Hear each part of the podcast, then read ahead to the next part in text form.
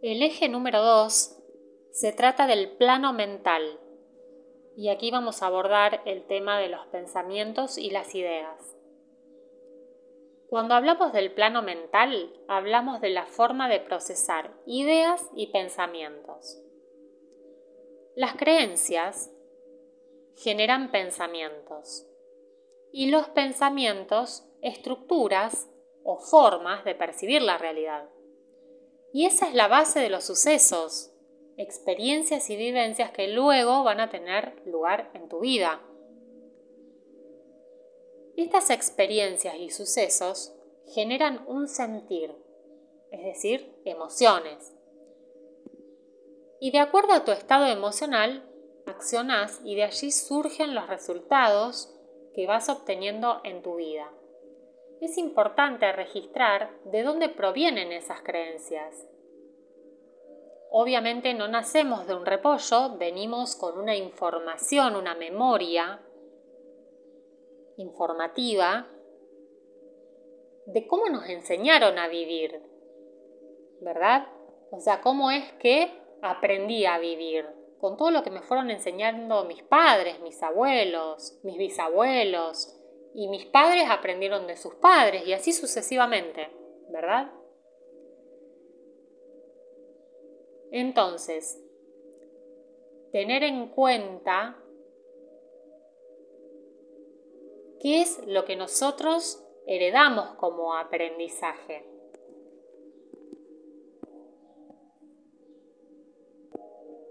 Seguramente, como todos tenemos en nuestra vida, tenemos creencias y pensamientos que nos limitan. Entonces, entrenar la mente, una vez que podamos detectar estas creencias limitantes, es fundamental porque las creencias limitantes se pueden desactivar, ya que son como programas o patrones que se van activando de lo aprendido, como ya les dije antes.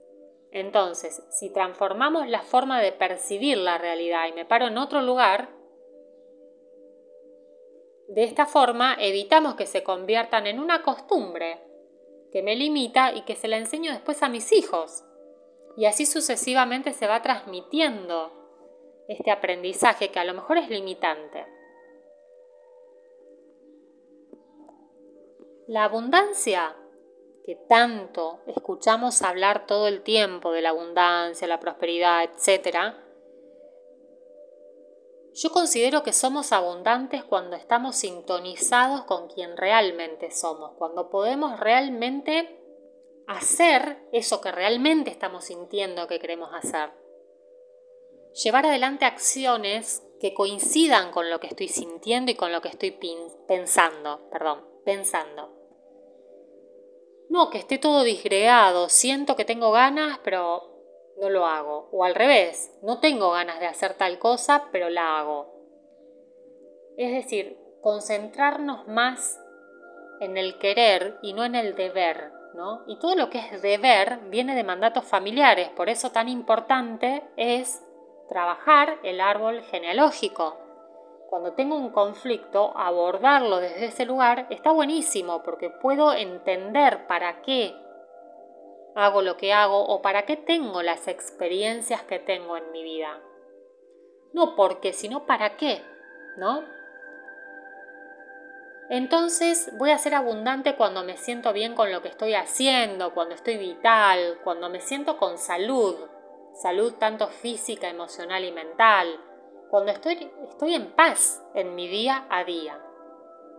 Entonces ahí es donde surgen los potenciales, donde se activan los talentos y los dones, que después obviamente voy a compartir con los demás a través de lo que quiera.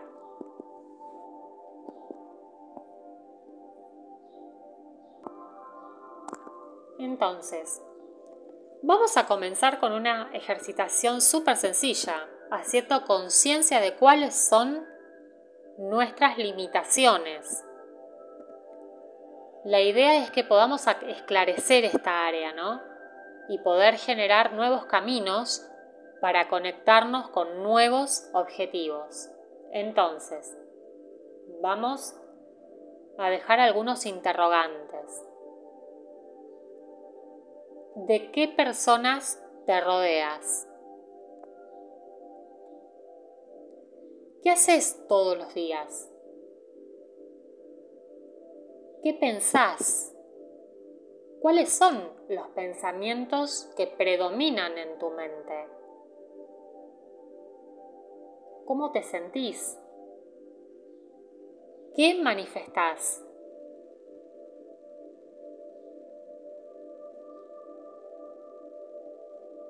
¿Cómo son tus procesos mentales?